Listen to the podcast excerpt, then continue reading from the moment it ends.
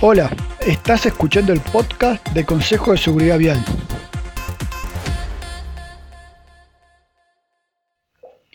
Aquí hablaremos sobre elementos de manejo que podemos aplicar en nuestra conducción para hacer de la vía un lugar más seguro. Subir volumen y abrochate el cinturón, que ahora vamos a comenzar.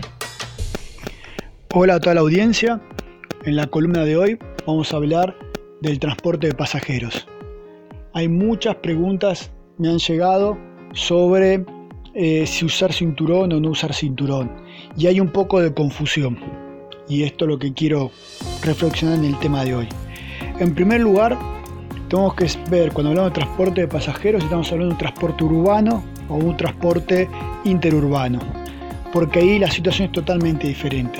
En el transporte urbano, eh, la gente suele ir parada las velocidades máximas suelen ser las de avenida, que son 60 km por hora. Y eh, en muchas ciudades, no en todas, pero suele, ver, suele ser que eh, o la avenida está dividida por un bulevar, por donde van los vehículos, o em, los transportes eh, urbanos de pasajeros van por calle de una sola mano. Entonces, en esos casos, ¿no? donde velocidades reducidas eh, y que los vehículos vayan por una sola mano o por manos que están divididas, hacen que resulte muy difícil, muy difícil poder chocar un colectivo con otro colectivo. Si eso está garantizado, eh, no es necesario tener un cinturón de seguridad. ¿Por qué? Y ahí va la explicación. Porque cuando yo choco con otro vehículo, adentro se produce el segundo impacto. El, colectivo choca, ¿no? se frena de golpe de la velocidad a la que venía a la velocidad final en la que termina llevando el choque y la persona que está adentro por inercia mantiene el mismo movimiento y termina chocando con el interior del vehículo desde la velocidad a la que venía esa persona, el colectivo y esa persona también, a la velocidad con la que el colectivo termina trasladándose después del impacto.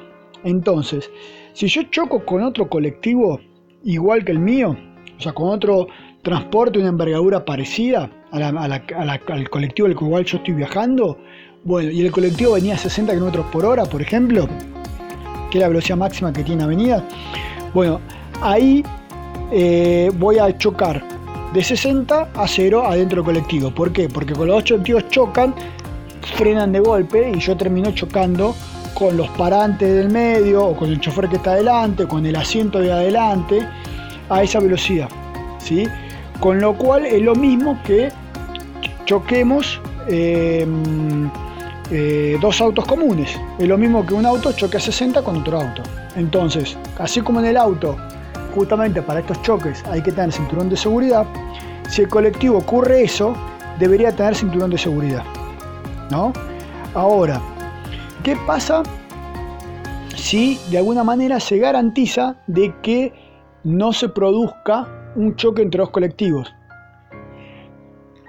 Esto es, se produce que porque el colectivo va en una sola mano, con lo cual no hay manera de que yo choque de frente con otro colectivo porque estoy en la misma mano, puedo chocar de costado, que eso lo vamos a ver más adelante, o porque en la avenida en la cual yo estoy circulando, que es doble mano, entre mano y mano tengo un bulevar con árboles que no permite que un vehículo se cruce y que choquen de frente, o tengo eh, un guardarrail o una barrera de contención que impide que yo pueda cruzarme, ¿no?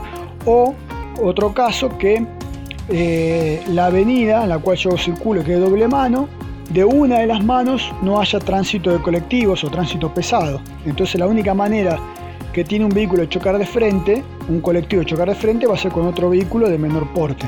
¿sí? Entonces vamos a ir viendo todos los casos.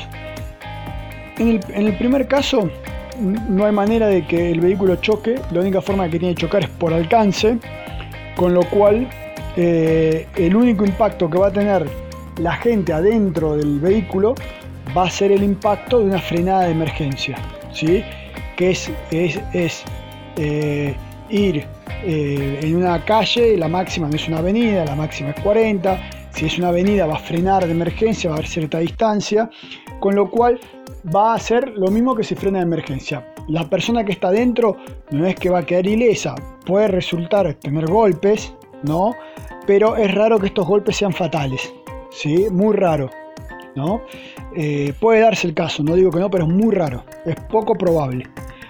Ahora, eh, si yo estoy en una avenida con un bulevar barrera de contención, yo voy a chocar, el vehículo va a chocar con la barrera de contención, no va a ser un golpe de frente entre dos vehículos, va a chocar con la barrera de contención, con lo cual también la, barrera de contención va a amortiguar el golpe, no va a permitir que cruce de carril al carril contrario, entonces va a terminar eh, siendo un choque que de todas formas va a ser violento, pero no va a ser fatal.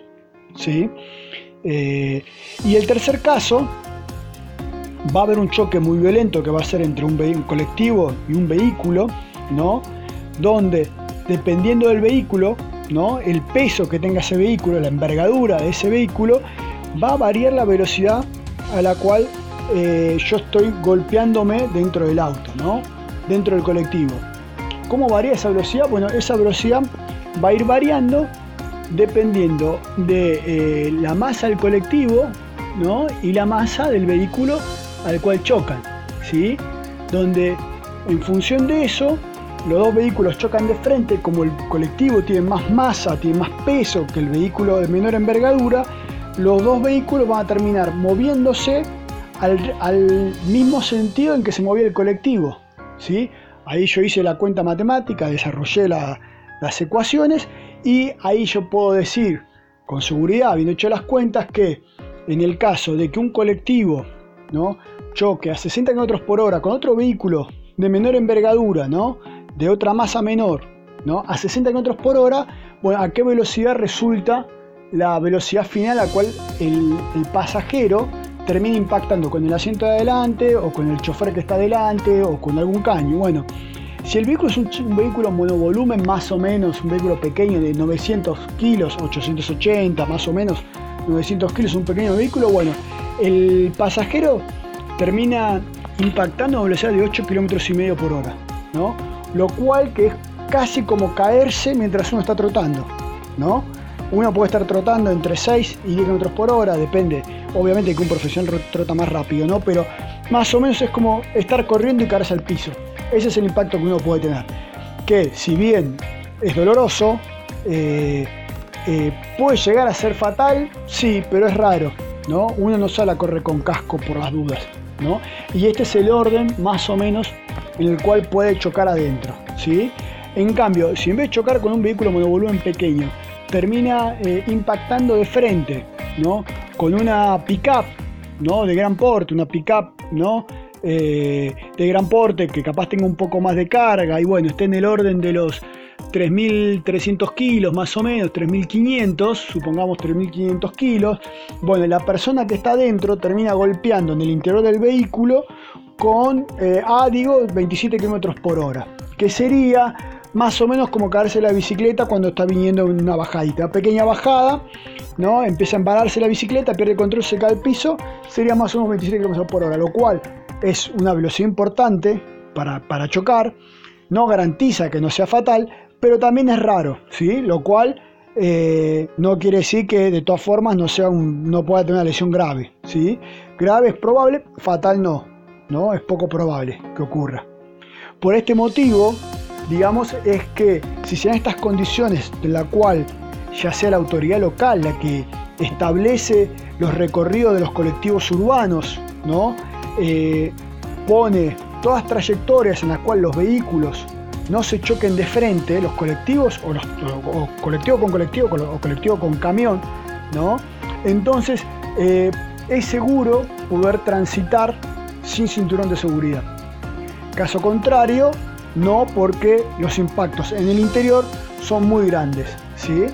Eh, y es como andar en un vehículo sin cinturón de seguridad, lo cual ya hemos visto que es eh, bastante importante. ¿no?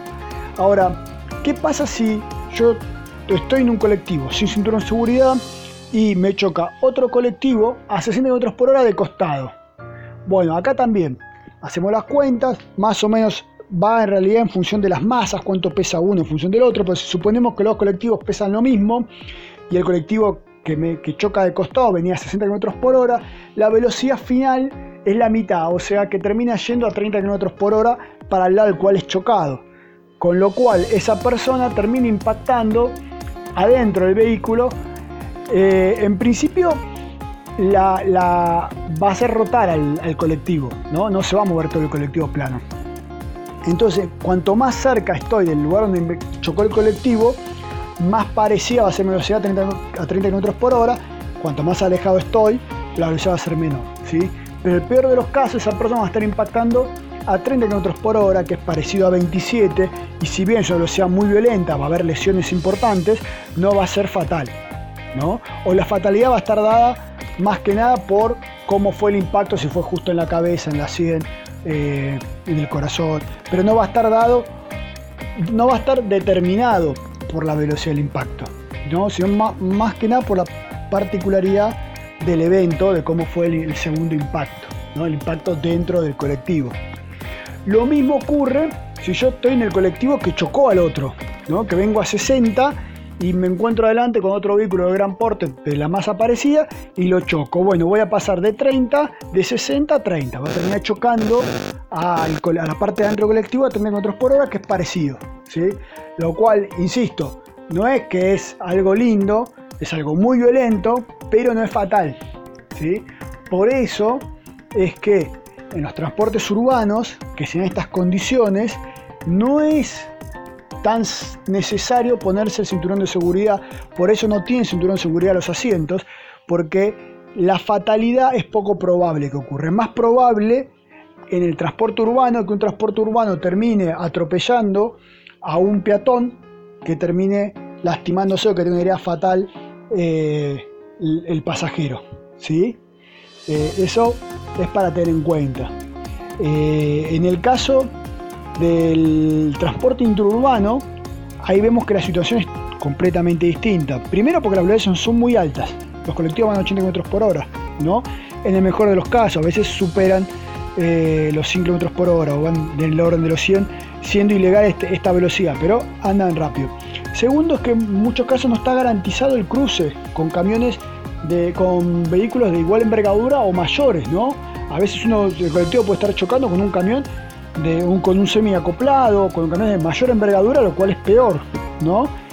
Y, tercero, em, es que el, vehículo que, viene a velocidades eh, importantes eh, tiene menos tiempo de reacción, con lo cual también los choques van a ser eh, más parecidos a la velocidad del impacto, ¿no? Pueden volcar, pueden desbarrancar, todas estas cosas que no tiene un transporte urbano. Y esto hace a que es muy importante y es altamente aconsejable que para minimizar las lesiones dentro del vehículo, porque ahí sí se choca a grandes velocidades, bueno, se tenga puesto el cinturón de seguridad.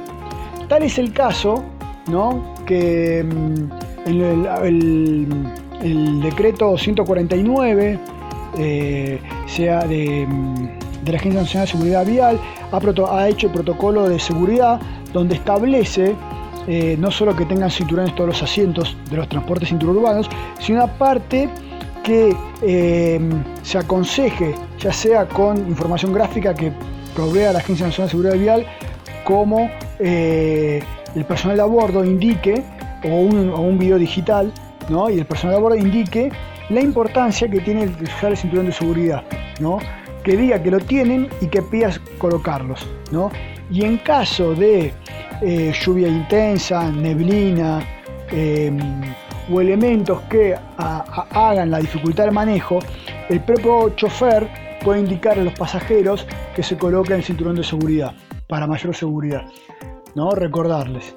Yo lo que recomiendo es, si el servicio es interurbano, no esperar a que el chofer me diga nada, sino colocármelo del momento cero y no sacármelo hasta que me bajé. ¿Sí? Porque uno nunca sabe cuándo viene el impacto. Entonces siempre es mejor estar preparado ¿no? que después lamentar. Así que recapitulando un poco todo, eh, si el servicio es eh, interurbano, el cinturón de seguridad es fundamental. Si el servicio es urbano y en estas condiciones que dije, ¿no? de un recorrido del colectivo que vaya por una mano simple, que no tenga posibilidad de chocarse contra otro colectivo de frente, podría ir con tranquilidad sin cinturón parado, ¿no? o, o sentado en el asiento, pero con tranquilidad que no voy a tener heridas fatales.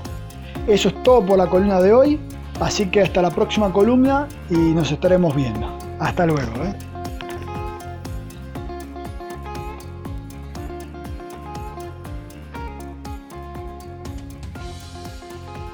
Ya escuchaste el episodio de hoy, ahora te invito a aplicarlo durante la conducción de esta semana.